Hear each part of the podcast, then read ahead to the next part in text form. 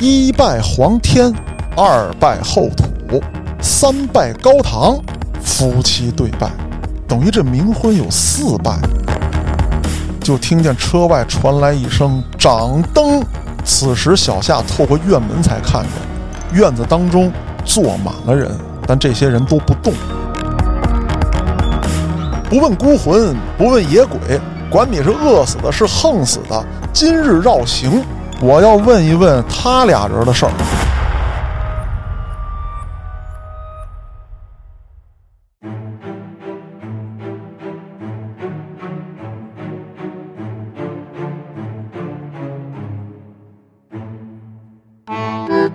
欢迎大家收听由后端组为您带来的邪事儿栏目。如果您有一些比较离奇的事件，愿意和我们分享，可以在微信公众号中搜索“后端组”，里面有小编的联系方式，您可以投稿给小编。也欢迎您加入我们后端组的微信群，在群内与我们聊天互动。我是主播嘉哥。小黑黑，前几期做完邪事儿之后呢，有一个新的体会，嗯，就是很多人觉得呢，听嘉哥聊邪事儿呢，特别有安全感。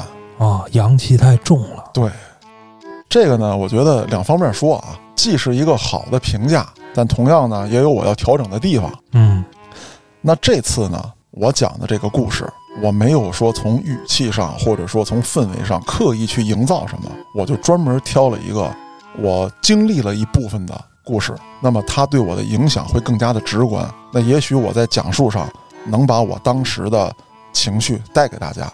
咱们闲言少叙啊，说这个故事。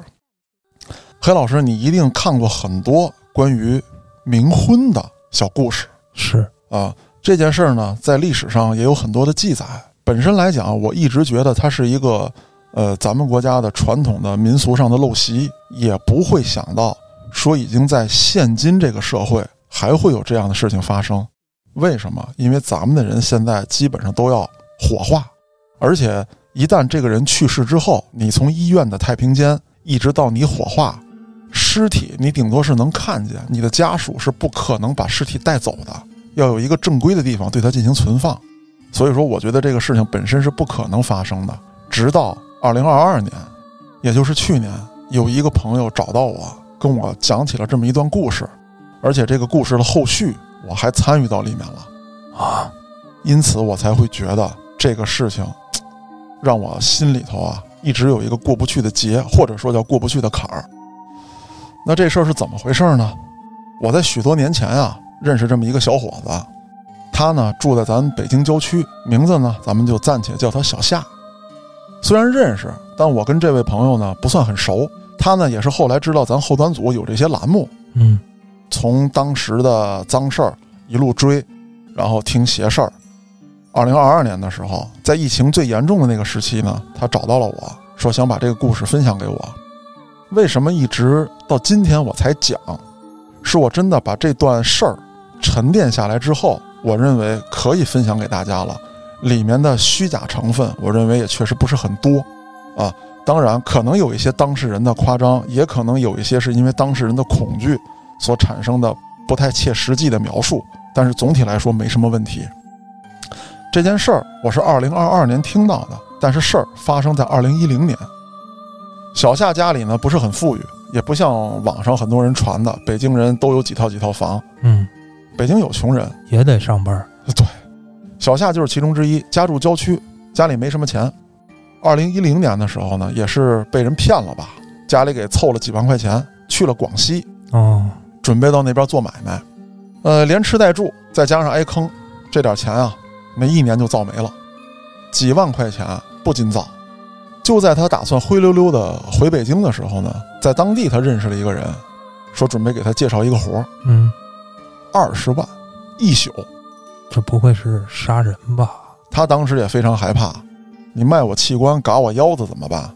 但是给他介绍活的这个人，他还是有一定了解的。我当时听他提到这一点的时候，我也觉得不可思议，就是这人怎么能信呢？你一个北京人到了外地，你就是外地人，嗯，你在那儿待的时间又很短，你哪能交到朋友？而且，如果真有一宿能赚二十万的事儿，他为什么会找到你？那之后，他给了我一个答案，因为这个人干过，哦，而且他挣到了，那就是我节目一开始说的冥婚。这个事儿大概是这样：当地呢有一个大财主，啊，这是我的一个习惯的称呼啊，其实就是富商嘛。嗯有位女儿去世了，呃，很突然，但是家里呢其实已经料到会发生这样的事情，因为他女儿本身患病，哦，病死对，因为患病又得了抑郁症。哦，心里过不去。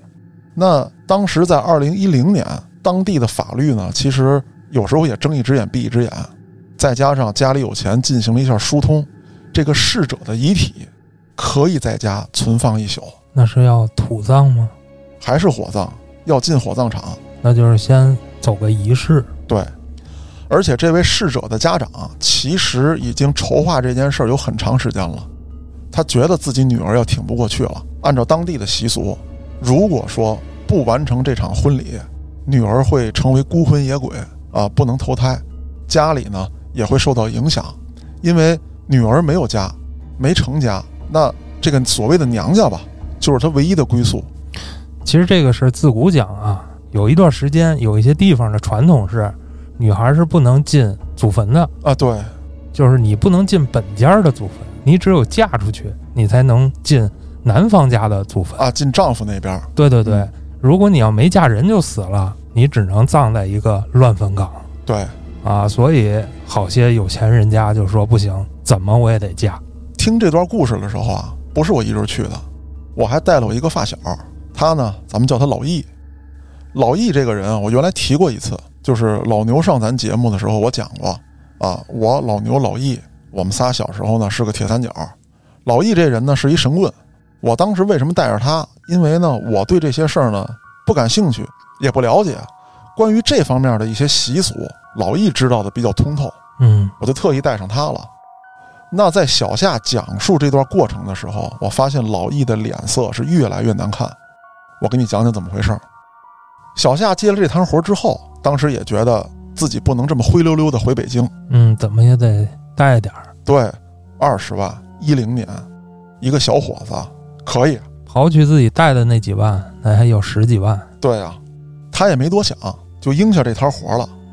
当天的白天见了这位逝者的父母，家里有一个买卖，到人家办公室溜达了一圈。这位介绍人给了他五百块钱，说你拿这五百块钱去当地的超市买一点烟酒。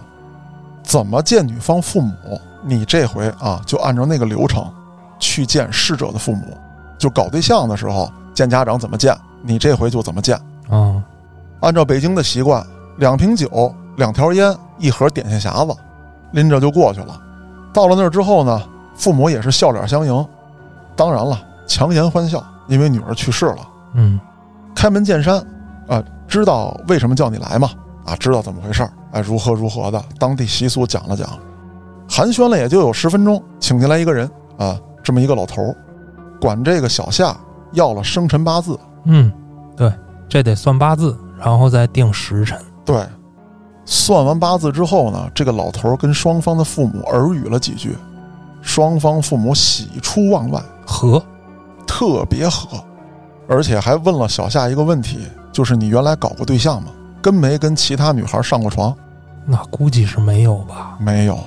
小夏长得很帅，身高呢有个一米七八到一米八零左右，那跟我一样啊。对，一百四五十斤，人呢文质彬彬、白白净净。按现在来说呢，跟网上的那些小鲜肉虽然比不了，但扔到老爷们儿堆儿里，他绝对是比较显眼的那一个。嗯再加上当天去的时候呢，穿的也很精神，对方的父母非常满意，立刻啊，在当地非常好的一个酒店，给他订了个房间，说今天几点几点你在这等着，咱们去接亲。哦，你不是倒插门女婿，你得八抬大轿，明媒正娶，把我闺女娶走，好吧？给了钱了，您说怎么着是怎么着？嗯一宿二十万，啊，不就是走个仪式吗？是干就干了。当天晚上，小夏也记不清具体是几点了，大概是一点多钟。敲门，有司机来接。下楼打头的是一辆奔驰啊，后面也跟着都是奥迪什么之类的好车。车上呢也是披红挂绿，弄得漂漂亮亮。这辆车呢，当时就开到了女孩他们家楼下。小夏当时就想，这是给接哪儿去？接我家？弄北京去，这也不对呀。要说把我弄过来跟这儿拜个堂，这倒是合理。算了，别想了，给钱，只要不要我命，咱怎么着都行。这会儿满脑子就是那二十万。对，那这个时候也不敲锣，也不打鼓，但是所有的乐队都在，拿着家伙不拉不唱。小夏在这想着呢，这门打开了，有两个人挑着两挂鞭，不点立在楼门口。这家呢住在一个独栋的小别墅啊，这一区域都是别墅，其他所有人家全都黑着灯，窗户也都关得严严的，窗帘都拉好。那这个挑炮仗这俩人一出来，这别墅的大门就打开了，有一个人背着一个新娘子打扮的人就从这门里出来了。新娘子盖着红盖头，穿的是传统的中式的婚礼服，身上是披金戴银。小夏看到这一幕有点发愣，这是真见着死人了，可就跟当时预想的不一样了。想跑来不及了。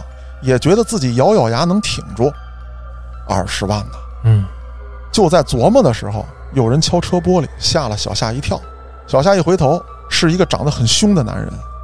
小夏拉开车门，这男的用蹩脚的普通话跟他说：“把新娘子背上车，让他自己背呀。”对，而且说话的这个人手里拿了一个厚厚的红包，估计没有一万也得有八千哦，就硬塞到小夏手里了。一个是这人长得凶，小夏害怕；一个是见着现钱了，小夏一琢磨，背就背吧。下了车，有人把这个新娘子搭到了小夏的背上，有人就要求他围车转三圈，然后把新娘子放在后座上。黑老师，你应该也背过人，甭管是死人活人，这人只要上了后背，他的脑袋一定就搭在你的肩膀上，两只手垂在前面。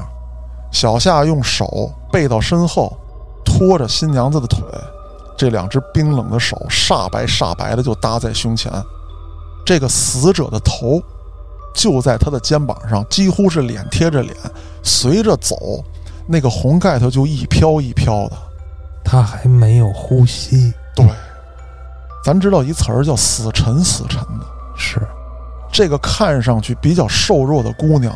在小夏的身上，当时就跟背了一座山一样。小夏是越走觉得肩膀越沉，越走觉得腰越疼，越走觉得腿上越没劲儿。终于在他快趴下的时候，这三圈转完了。那这时候有人拉车门，有人帮忙把新娘子放到车里。小夏愣在原地，不知道怎么办是好。当时脑子里一片空白。这时候，长相特凶的那个人就揪住了小夏的脖领子，把他拎到了车后座的另外一个门一开车门，给小夏塞进去了。车就开起来了，车速很慢，但是再慢的车速，他也得颠呐。嗯，这一颠一晃，这人可坐不住啊！哐叽就栽到小夏身上了。小夏下意识反应，嗷嗷叫了一声，把新娘子就推到一边了。这时候，司机一脚刹车。扭过头来瞪着他说：“抱好新娘子。”小夏害怕呀，这开车的司机长得比刚才拎他脖领的那人还凶。没办法，小夏就搂着这具冰冷的尸体，而刚才那一晃，这尸体的手就搭在了小夏的腿上。被司机吼完之后，小夏也不敢再把手拿起来了。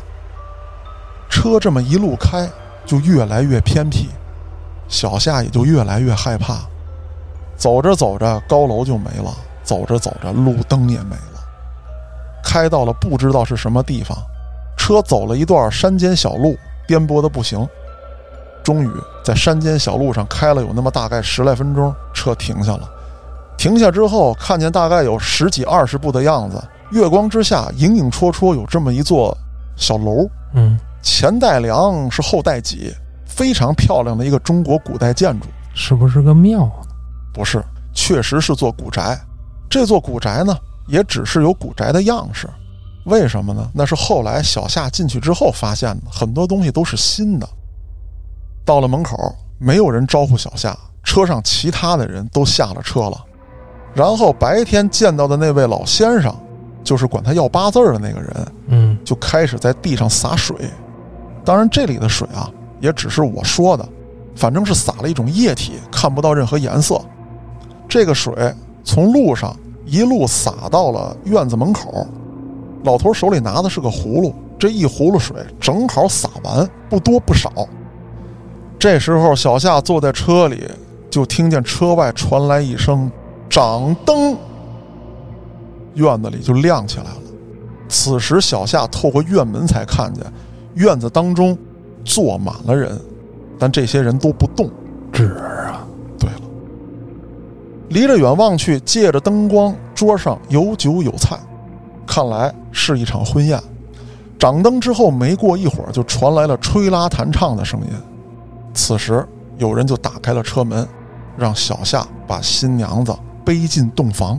好家伙，背着一个去世的女子走过一大片纸人儿，对，一边往大门走，这路两边就有人撒纸钱儿，纸钱儿穿到一根大杆子上，这帮人也有点手艺，攥住纸钱儿的这个底儿往上一扬，歘，一大片。一大片漫天飞舞啊！小夏也不知道自己是走了多少步，是走了多远，就觉得洞房的那道门是无比遥远。穿过一堆纸人之后，终于进了洞房。这时候，所有人都站在洞房门口，不再往里进了。有人帮小夏把新娘子从她背上取下来，让小夏双手在前。捧着新娘子放到绣床上。我刚才介绍小夏比较瘦小，嗯，没有那么大力气，再加上又背着，又被吓，双腿双手都已经软了。是，主家也早想到这一点，找了两根红带子。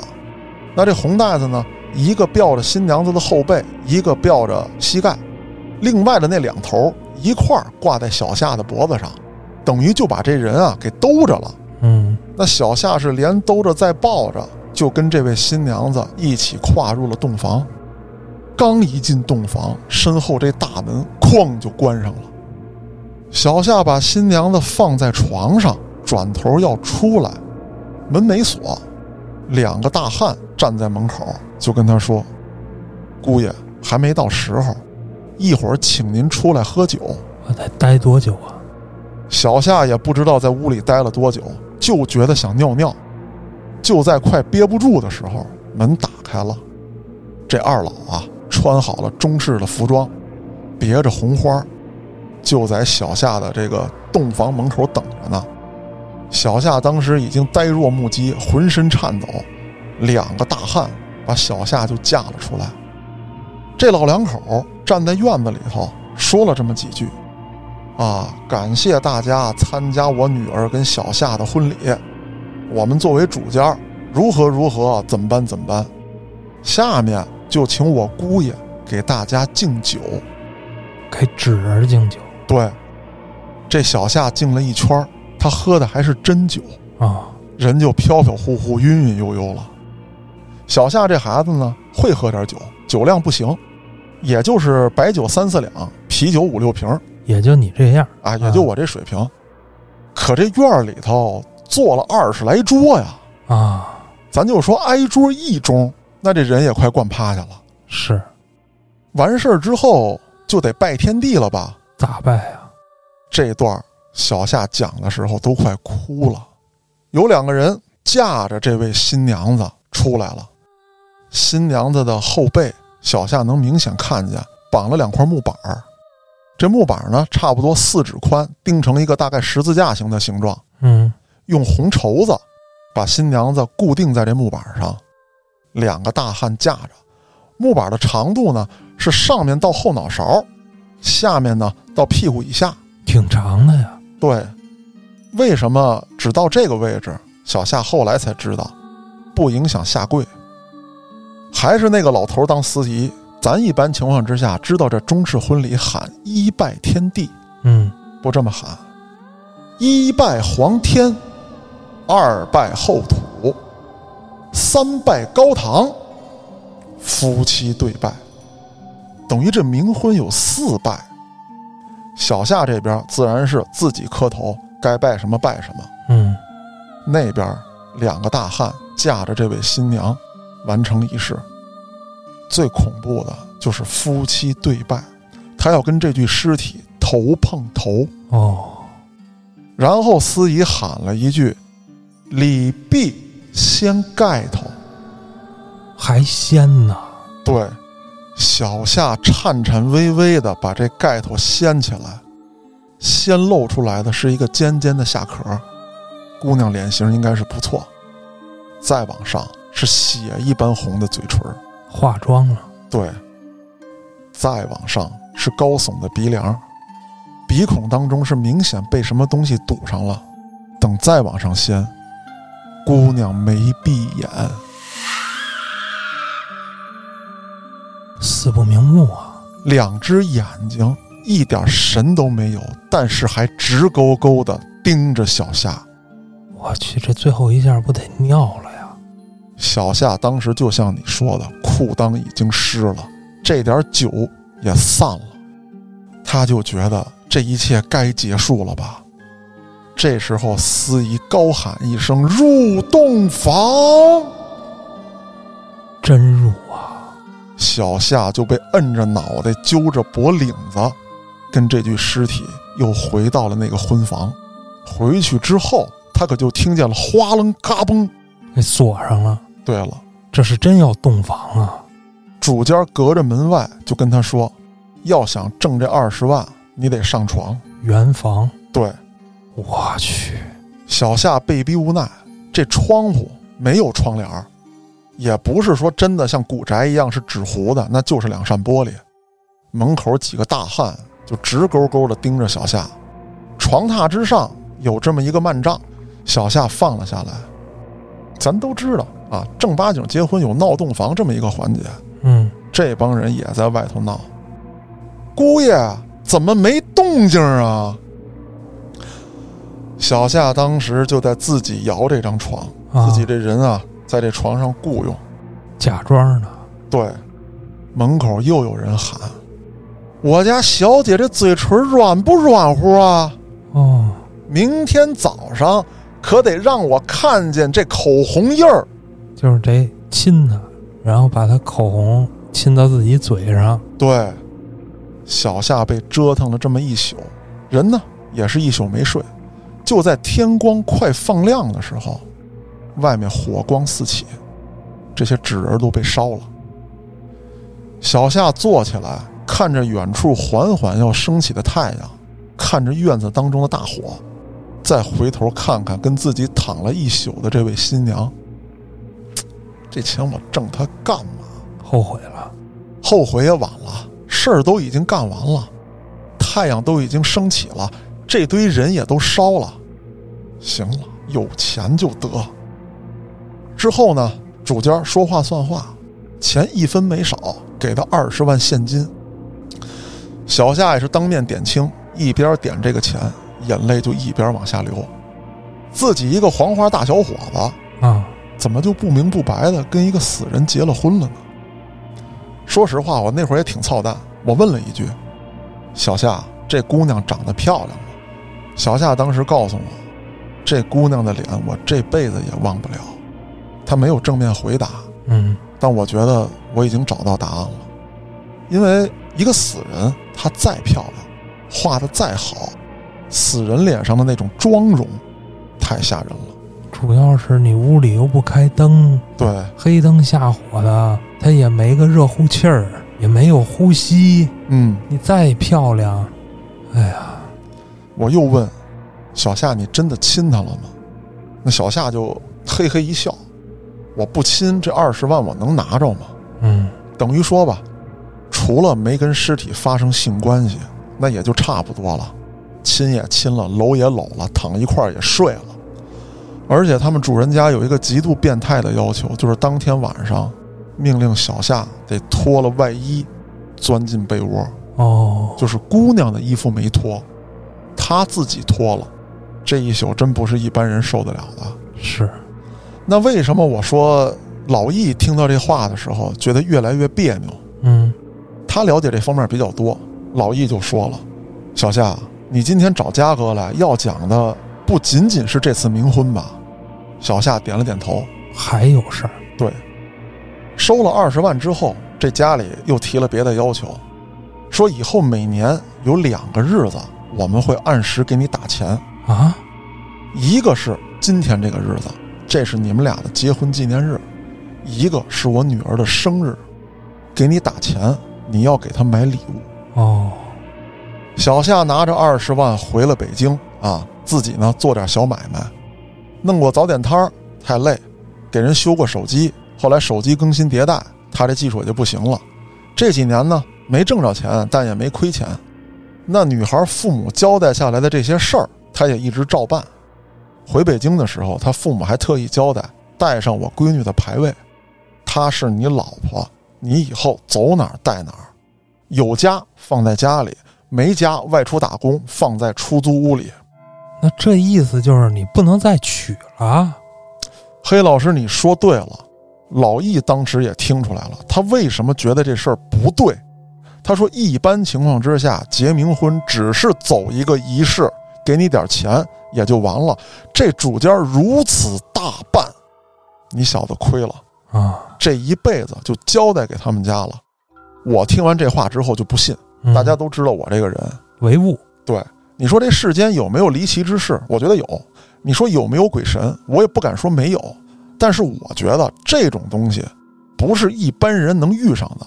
现在动不动就有人说啊，我会方术，动不动就有人说我撞鬼。我觉得很多时候都不是，这里面百分之九十九点九都不是。可是小夏打断了我，他说：“嘉哥，你在判断之前，先听我往后说。回家这二年不是做了点小买卖吗？啊，转眼呢，到了二零一八年、一九年的时候，他呢家住北京郊区，北京郊区也开始发展起来了。他就在一个小商场的地下一租了个摊位，开始卖点甜品、奶茶。这东西呢好操作，加盟之后人家给你原材料，你在现场一做就完了。嗯，新开的商场买卖也挺好。也就在这一时期呢，他交到了一个女朋友。那我说，你从一零年办完这摊回来，一直到一八年、一九年，这八九年的时间，你都没搞对象吗？他跟我说：“嘉哥，实话跟你说，我晚上连女人都不敢看，有阴影了。甚至吓得我晚上看黄片我他妈都得开着灯，害怕。”干了这摊买卖之后，认识了个女孩儿，家不是北京的，人很好，很拼。我刚开始做这摊买卖的时候呢，她到我这儿来打工，等于说呢，哎，不仅仅是我的员工，也是我的合伙人一样。我在最艰苦的时候是人家帮的我。啊日久生情，对，女孩又能干，长得又漂亮。结冥婚这件事儿呢，过去的年头也确实有点长了。她呢，也是一步步的伴着我走出阴影。只不过我接过冥婚这事儿，一直没告诉他。这排位呢？还有，你听我往下说，黑老师，纸里他就是包不住火。这俩人正式确立关系之后，小夏就跟女孩说了：“那就别在外面租房了啊，咱俩一块儿住吧。嗯，我家有套闲房，我没跟父母住一起，咱俩也方便。房子虽然小点儿，但还算温馨吧。都已经正式确立男女朋友关系了，是那自然也就同意了。咱还得说，小夏是头一回啊，那终于想晚上干点什么了，出事儿了。啊，这个小酒也喝了，小音乐也放了，女友也穿上了漂亮的睡衣。小夏挽着女友的手，搂着她的脖子，把她慢慢的往床上放的时候，哎，女友闭着眼睛，准备接受小夏的亲吻。而就在这一刻，那张脸出现了。他结冥婚的时候，那位新娘的脸出现了。是他的女友的脸变成那张脸了。对，小夏当时冷静了一下，觉得是当时的心理阴影又在作祟，嗯，定了定神，看还是自己女友，就打算继续进行。嘴唇刚亲上，浴室里传来咣当一声，是牙缸掉地的声音。女友也吓了一跳，小夏的心里更害怕。女友只是说被突然传来的声音惊吓到了，而小夏会联想到他阴间的那位妻子。小夏又定了定神，他觉得我要打破这一切，这一切都是封建迷信，都是当年给我留下的阴影。我正好借这次走出这个阴影。可当他把女孩的裙子掀起来的时候，睡衣的那个裙子，嗯，就听见门外大概在楼道里传来了一声女人的尖叫。小夏和他的女友当时吓得都站了起来，小夏是半晌没说出话来。他当时心里万分确定，就是他阴间的那位妻子在嚎叫。这一宿肯定是干不成了。嗯，虽然晚上受到了惊吓，这一宿也没睡好，但是人家有买卖啊。嗯，第二天该去店里得去店里。一出门正好碰上邻居大姐了，两家人互相一打招呼就问起来了。哎，说您昨晚上听见什么动静没有？哎，怎么怎么回事？有女人叫唤。这大姐脸一红，嗯，说小夏。哼，没成想吵着你了，大姐，我呀有点神经衰弱，昨天晚上正做噩梦呢，我家这小狗把瓶子给打翻了，砰啷一声给我吓醒了，就嗷唠一嗓子，哎，我就嗷唠一嗓子，这么寸呢？咱就可说这事儿呢，什么事儿都解释得通，但要太寸了，就不由得人不多想。这个打翻没准也不是巧合。对，小夏之后呢？就做了点小实验，只要他俩不跟家办夫妻之事，就没事儿哦。因为牌位在家呢，跟着牌位走。对，之后还有一些奇奇怪怪的事儿，比方说小夏他女朋友放在家里的首饰，总是莫名其妙的找不到，而每次女朋友跟小夏提起这些事儿来的时候啊，小夏就敷衍。平时咱挺忙，回家又挺晚，那没准你就随手搁哪儿记错了呢。嗯，过两天就翻出来了，那你过两天得能翻出来啊，就一直就没了呀。小夏只好再买新的。哦，冒充，还好啊，这女朋友不是一个铺张浪费的人，首饰一共也就那么几件，也不贵呗。哎，对。到了二零一九年，俩人生意越来越好，小夏他这个女朋友过生日。小夏就送了他一个小金坠儿。当时呢，没有钱买一整条金链子，商场出了一款，就是这个坠儿是金的，上面有点小球啊、小环儿。这个链子呢是一根红绳。商场就说：“您可以每年往上加一些配饰，慢慢的，一整条金链子也很漂亮。”商场的一种营销手段。这小夏就买了这么一个金坠儿。你说赶巧不巧啊？他这女朋友跟他阴间的那位老婆生日差三天，买完这个金坠的第三天，他还得买，还得买，这倒不重要。第三天出了件事儿啊，他们家卖奶茶有一小的搅拌机，那天这搅拌机突然不动了，小夏不在店里，他女朋友就检查这搅拌机，拿起来反复看，哎，看看口啊，看看底儿啊。就这么摆弄的时候，这个坠儿不小心就坠在了搅拌机的这个进口的地方。突然，这搅拌机就转起来了，给卷进去了，卷进去了。这个刀片还崩出来了，崩哪儿了？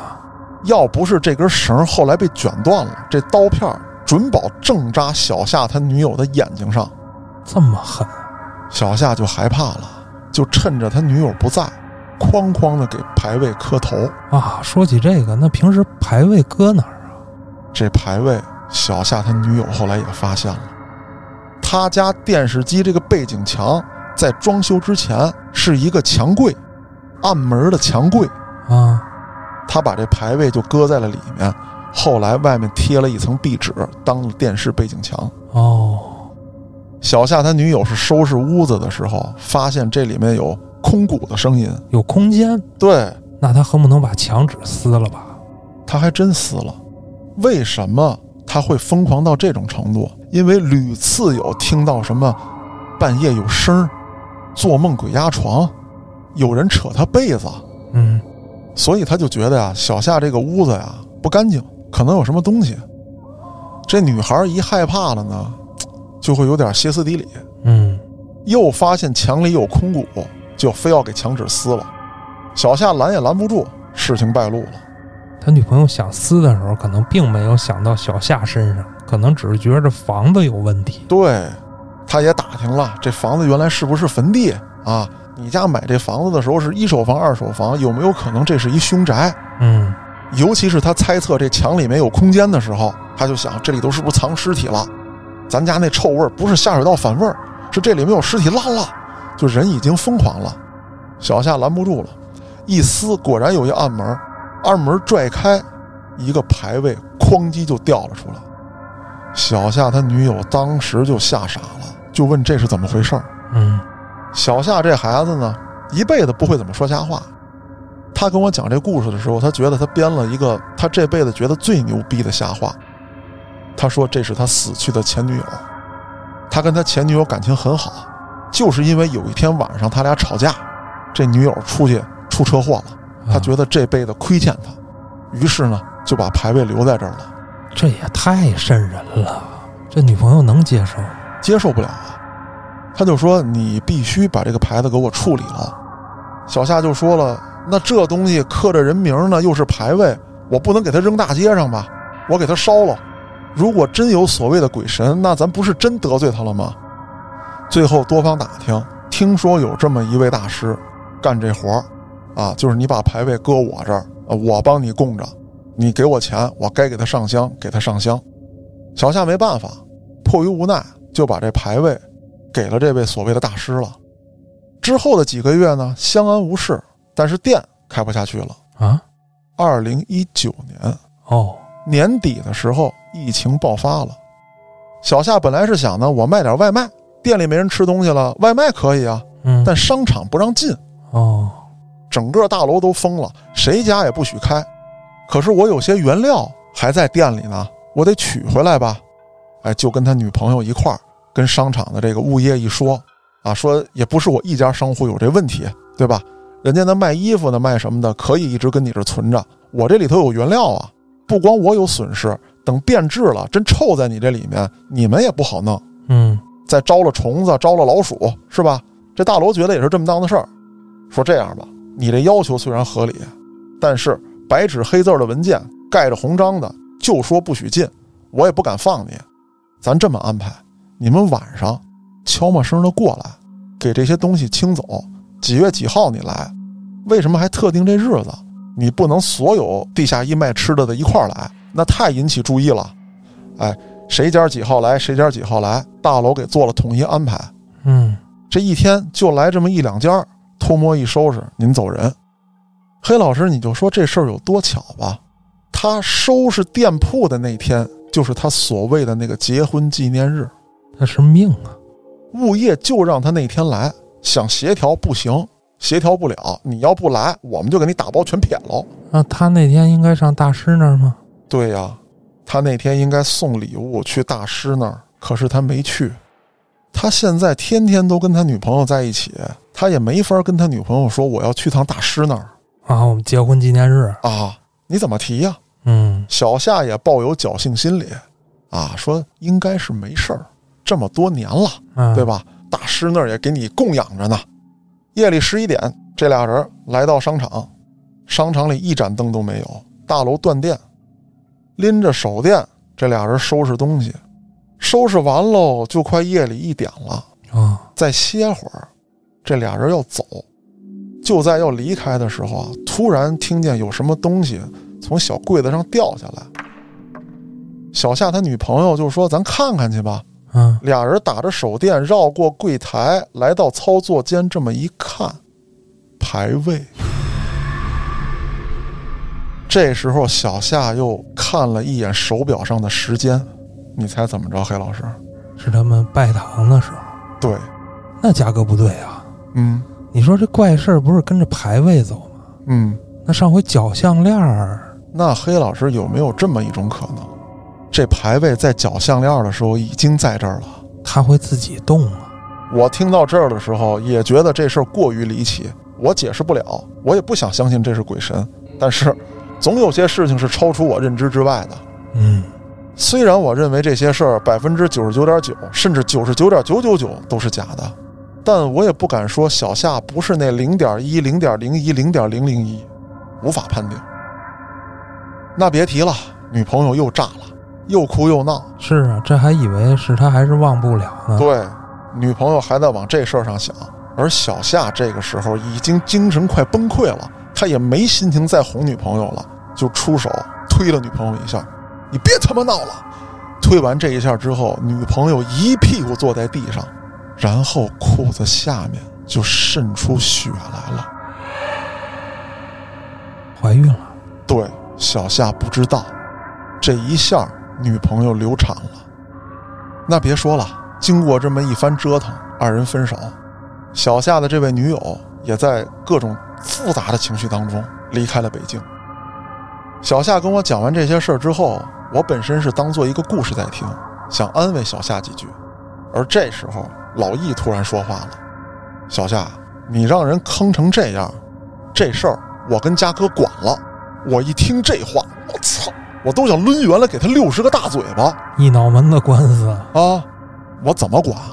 这种方面我狗屁不懂啊！再有一个，我心里明白，老易你无非就是看了几本书，然后了解点这个民间神话故事。您也不是那林正英，您敢管这事儿？林正英也是个演员呢。对呀，可这一句话，就让小夏跟抓住了救命稻草似的，就恨不得当时给我跪下，嘉哥你救救我，我他妈真救不了你啊！而这时候老易一拍胸脯子，兄弟，带我去你家。他还能做法呀！哎呦，黑老师啊，我当时看那真是一场让人能脚趾头抠出别墅的闹剧。我跟你讲讲当时荒唐的场面啊。嗯，这老易到了小夏家之后，确实看到了那个牌位，把牌位请出来放在大桌子上，倒了一碗水，拿出三根筷子。老易把这筷子攥在手里头，不问孤魂，不问野鬼。管你是饿死的，是横死的，今日绕行，我要问一问他俩人的事儿。说这怎么讲？说有人被鬼上身之后要插筷子问事儿。说你是饿死的啊，我就给你饭；说你是横死的，我就劝，反正给你请走了。而且啊，按老易后来跟我说，说你要是觉得老憋气啊，那可能是吊死鬼、淹死鬼；说觉得这个浑身炙热，那可能是烧死的。啊，说每种情况都是每种不同的死因。问这事儿要是问对了，这筷子在碗里能立住；要是问不对，他就倒了。他关键是他上谁的身了呀？这不是被鬼缠着了吗？啊，一个道理。小夏现在等于就是被他这女友缠住了，啊，不能叫女友了，是他的这个阴间的老婆。然后这老易还拿来一把菜刀，说：“嘉哥。”你站在这屋的东南角哦。如果我问完之后不管用，你举刀破口大骂，砍他这牌子。工具人啊你！黑老师，虽然我不信鬼神，但当时如果真让我砍人家牌位，我还真不敢砍。是啊，他不合适啊。对呀。再加上小夏跟我讲完这段经历之后，其实我已经是半信半疑了。你有那半信，你就不敢下这刀。嗯。但是僵在那儿了，没办法，我就拎着菜刀站在东南角。这老易就开始问啊，大概就是他们之间的过往。老易又复述了一遍，复述完之后说：“能不能原谅？”这筷子一立，啪叽倒了。说不行啊，说以后啊还这么这么对你行不行？啊，就是像过去似的啊，到年到节怎么怎么样行不行？啪，行。啊！三根筷子立住了，小夏以后能不能娶妻生子？砰啷，这三根筷子就倒了。那还能聊吗？这老易就开始给我使眼色了，聊不下去了。那意思就是嘉哥你上吧，那你也不能上啊。我哪能上啊？就在我拎着刀往牌位这儿走的时候，赶巧了，我这台阶来了。嗯，外面有人敲门。哦。哎呦，我可算松了口气。我是被架在那儿了，不砍不行。但这刀我又真不敢下。嗯，我就赶紧把刀放下，开门。就是这个送外卖的、送酒的到了，要喝点吗？啊，是吧？哥几个坐在这儿就聊这事儿怎么办？我就给自己找台阶儿。我说这事儿这么长时间了，您还给送到专业的那个机构啊，有大师供养着，这都不行。我可没法力，我弄不走这个。我觉得呢，你还是从心态上调节一下，出去旅旅游啊什么之类的。要不行是吧？你别要那家钱了，你问问人家什么时候投胎，人家转世了，不就没你事儿了吗？这 上哪儿问去啊？我这不是给自己找台阶儿，再加上安慰他吗？不成想这老易出了一损招。夏老弟，愚兄这儿有一招，兴许能管用真是愚兄啊啊！你给自己送下去。啊！我听完之后又想抽他大嘴巴，我说我他妈就给你把你跟老牛关一块儿，我告诉你，说怎么送下去？那不能让你自杀呀！我这有一办法，我认识扎纸人的，如今京城没这手艺了。哦，扎一个他，对，扎一个你，写上你的生辰八字，再给你买一套婚服，穿在这纸人身上，把你的头发绞下来，我给你烧了，亏他想得出来，我去我把你送下去，跟他完婚，你在那边陪他。啊！走投无路的小夏也只当如此。事隔几天之后，又把小夏约出来，按照老易的法儿，哎，这么一鼓秋一弄，我呢全程见证。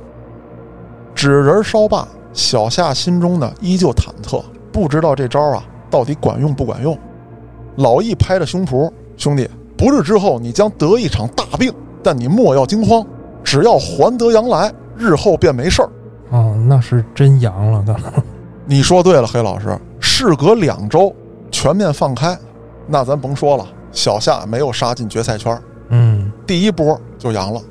小夏烧的也是稀里糊涂，但是该吃药吃药，咱毕竟是年轻人，这一遭挺过来了。这老易还是会算点儿，我看我觉得他是蒙上了，你知道吗？啊，那大概是过完正月十五，小夏约了我们说要出来，但那会儿啊，心里还是有点害怕，总怕这二阳。直到是到了三四月份吧，基本上瞅瞅都没事儿了。我们仨又约出来见了一面，把这事儿呢从头到尾就整体复盘了一下。后来我就问小夏现在是个什么状况，小夏说呢，呃，又找到了一个放牌位的地方，他呢也经常检查家里，牌位确实没回来，其他的习惯呢还是没变。到日子该买礼物买礼物啊，该怎么着怎么着。只不过呢，他最近又新交了个女朋友，发展的还不错，目前没出任何问题。这个爱吹牛逼的老易呢，这劲儿就来了，因为嗯所有事儿他都说中了。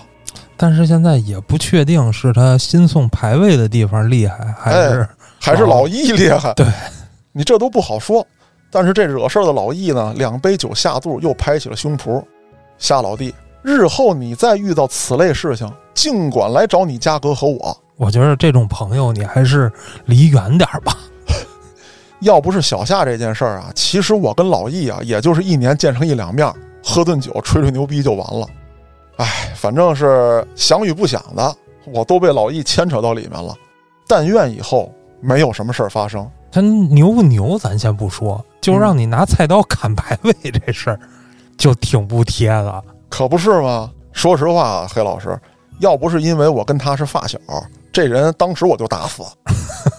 这故事呢，就讲到这儿。我也希望没有任何后续了。那咱这聊了一期冥婚，那咱们就聊聊这冥婚到底是咋回事儿呗。嗯啊，这冥婚呢，又称什么配骨、阴婚、鬼婚、嗯灵婚、冥配，各种啊，反正就是这几个相关的字儿吧。我觉得就是配来配去，在咱们中国呢，主要指的就是订婚后的男女双亡，啊，或者订婚前就已经夭折的儿女，父母处于疼爱和思念的心情，要为他们完婚。嗯，其实就跟小夏这差不多，他就属于这个订婚前就夭折，对，呃，但是谈不上夭折啊，反正就是去世了，嗯这就是冥婚嘛。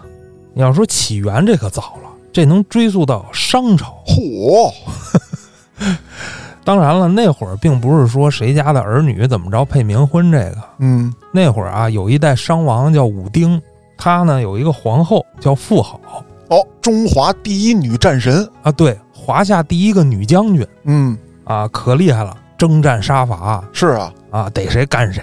我就想娶这样媳妇儿。老公，你跟家花天酒地，当好你的帝王，我替你开疆扩土。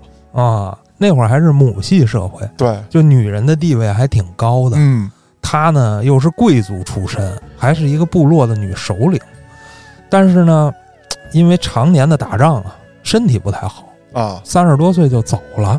走了之后呢，这商王武丁啊，可能是担心他在那边被人欺负这那的，赶紧杀一万个士兵去保护你们的皇后啊，不是，这就不是配冥婚了啊！他把这个妇好啊，以这种配冥婚的方式许配给了三个先祖哦，就是分三次啊，许配给了祖乙、太甲和成汤。嚯，就是说你们在下边照顾好我老婆哦，应该是这么个意思啊，这都是后人猜测。嗯，你要说这商朝的事儿，你们怎么知道的呀？嗯。啊，这是一九三六年，在这个河南安阳啊，发现了一万七千多块甲骨啊，龟甲片上面有文字，哎，这大部分就是商朝的，上边记着这妇好的事儿呢。因为这武丁啊，特别喜欢这个老婆，里边有好几百片写的都是他们俩的事儿，宠妻狂魔。对，可能确实因为这媳妇儿太厉害了。那有这样媳妇儿谁不宠？你看给嘉哥羡慕，我最爱家嫂，你甭来这套了，来不及了啊。然后这商朝过了以后啊，到了西周就开始禁止这冥婚了，因为西周呢，它是比较崇尚儒家思想了。你觉得有没有这样一种可能，黑老师？嗯，这个周灭了商，所以说他全面否定商的这些制度啊思想，有可能。嗯，但是呢，从另一个角度讲，商的时候，咱讲的这故事是帝王做的事儿啊，老百姓学没学？哎，这可能甲骨里边没有记载。对。可能是老百姓也跟着学了，所以到了西周的时候，觉得老百姓你这么弄下去不行，所以提出了禁止。据这个《周礼》记载，禁迁葬者与嫁商者。啊，我明白这意思了，就是你别动不动就迁坟啊。这迁葬就是把俩死去的人对并骨迁一块儿啊。对对对，嫁商呢，那就很简单了，这商就是去世的人，去世的意思啊。这女的嫁给这去世的男的，嗯。但是后来到了宋代啊，这配冥婚又火热了起来，几乎所有这个未婚先死者的家人都要为他配冥婚，直到这民国初年还依旧非常盛行。我知道黑老师前几年网上特别流行的一张照片，是个冥婚的，穿的就是民国的打扮。那会儿特多，祖国各地啊啊，各种说法都有。河北省定县叫结姻亲，河北沧县。嗯，叫曲干谷。浙江省定海县叫阴配，广东省翁源县叫讨鬼妻，广西省隆安县叫鬼婚，北京也有啊，北京叫搭骨师啊，这个更隐晦一点啊，这个搭就是搭班子那个搭啊啊，这两个亲家呢叫古师亲哦，挺瘆得慌的。说完咱们大陆这块儿，台湾省那边风俗不太一样，咱们这边不都是？这个鬼媒人去算八字儿啊，然后定时间嘛。对，台湾那边不，台湾那边看缘分。这怎么讲？就是女孩去世了，嗯，把她的生辰八字、什么纸钱儿啊、现金啊、死者的头发、指甲什么乱七八糟的，包在一红包里扔大街上。哦，看谁捡。对，你捡的人，哎呦，就得来，而且你还不能拒绝，说拒绝了会有不好的事儿。以后出门地上有什么都别捡，主要是台湾省啊，而且这也是过去了，嗯，现在不是这样了。最后呢，我想反驳一下嘉哥啊，你说现代没有什么这个配冥婚的很少，嗯，但其实还是不少的。其实头两年你可能听说过有好多这种案子啊，偷盗尸体，偷盗尸体，对对，甚至为此谋杀的，嗯，很多，尤其是像山西那一块儿，因为矿特别多。啊。然后在里边干活的人，矿难，对，意外。啊，所以家人都要给他们配冥婚，这个其实是糟粕，真的是。但也有不是糟粕的，比如说啊，咱说说国外的这冥婚，嗯，其实它可能不叫冥婚啊，怎么翻译的咱不知道。就比如这第二次世界大战的时候啊，这纳粹德国出于这个人道主义，我也不知道对别人不人道，对自己人道呗，嗯。允许妇女以其作为士兵已阵亡的未婚夫登记结婚，目的是为啥？是为了获得社会保障啊啊！就是以前可能是男女朋友，但是我男朋友死了，我又看不上别人了，那我这辈子咋办呢？嗯啊，为此有这个补救措施。你说到这儿，黑老师，其实，在咱们国家也有过这么一段历史，这还是真事儿，呃，也被搬上过这个大荧幕，跟你刚才讲的德国那情况差不多。是有一群国民党官兵啊，准备奔赴前线抗日，抗日之前呢，就去了这么一个风花雪月的场所。嗯老子死之前要玩一把，没见过女人什么样。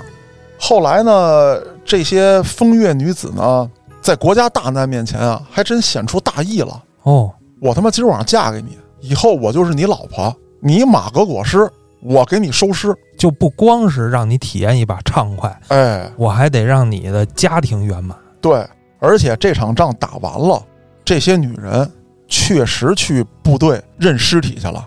我丈夫的遗体回来没有？如果说这场仗你活着回来了，我真嫁给你；如果你没活着回来，你尸体我领走，就也有点那个冥婚那个意思。但我觉得这个还真是有点气节是，类似纳粹德国的这种情况，还有一个就是法国，啊！法国是冥婚合法，我真有点奇特啊！神了吧？啊，但是呢，手续特别复杂，就是可能会经过很多的这种调查，包括证人证词啊、证据的提交啊等等的，嗯嗯，证明去世的人和这活着的人在以前真的是有特别强烈的结婚的欲望啊，啊，才会批准。也有一些特殊的群体比较容易过啊，就比如说牺牲的这种警察啊啊啊，或者是军人，嗯，这种是比较容易审批过的。法国还有一特别神的啊，就是他们批准了一个男男冥婚，啊，这挺神的。我我我接不上话了啊 这应该是一个先例啊，啊，就是全球应该是先例。这冥婚呢，大概也说差不多了。嗯最后我再讲一个有关于冥婚的这个传说小故事。好，这故事啊，来源于《太平广记》，嗯不长啊，不长。话说在这唐朝的时候，有一个书生叫王乙，他呢去赶考去，嗯路过了一个地儿叫李家庄，啊，我以为兰若寺呢，在这庄口遇见一姑娘，十五六岁，那长得这个漂亮。哎呀，这就忘不了了。这姑娘啊，看他也顺眼，双方呢又不太好意思直接那啥，嗯，就通过丫鬟传递这个小纸条。啊，这王乙呢就有点不太舍得走了，就在庄里啊找了一客栈住下来了。然后呢，就让这小丫鬟啊，传纸条，说晚上来这儿幽会呀、哦，啊，就五更天大明，爹娘就知道喜庆，嗯啊，嗯。不出所料，夜里小姑娘就来了，嗯。俩人就翻云覆雨一般，甚是美好。嗯，但是美好完之后啊，这姑娘啊面露忧虑，哦，王乙不知道咋回事啊，就问他：“咱们不幸福吗？嗯不美好吗？你为什么如此伤感呢？”姑娘说呀：“我来的时候啊，家里啊门关了，我翻墙出来的。啊，但是跳墙的时候啊，这墙根底下有一铁耙，我一脚就跺上去了，脚破了。哦，你想啊，搁那会儿铁耙，跟你讲那就是什么？破伤风武器对，啊，这姑娘应该是破伤风了哎呦，啊！这姑娘就挺伤心的，琢磨着我可能是活不久了。对，说你去赶考，你就走吧，记得回来祭奠我。嗯然后这女孩就走了。这王乙呢也争气啊，真的考下来了，啊，金榜题名，当了官了，嗯然后就回来了。回来还真就看见这姑娘的坟了，他就买了韭菜，跟姑娘这坟前就哭啊！哎呀，这多美好的一段缘分呢，怎么就走得这么快呢？嗯，可就在他哭的时候，这个姑娘的身影就从这坟里走出来了。嚯，这王乙扑腾一下就趴在地上死了。哦，跟他去那边了，哎，这旁边这丫鬟呀，在王乙死后就看见他们俩人的身影哦，走入了坟墓。这故事呢，也就到这儿就结束了。挺凄美啊，你说是凄美啊，但你要说这是真事儿的话，它有些疑点。嗯，一个是他的这个死，他没准是被吓死的呢。对，有可能，他并不是说啊，我见到你了，我一激动，我要跟你一起走，啊然后我扑腾我就死了。他有可能是吓死的。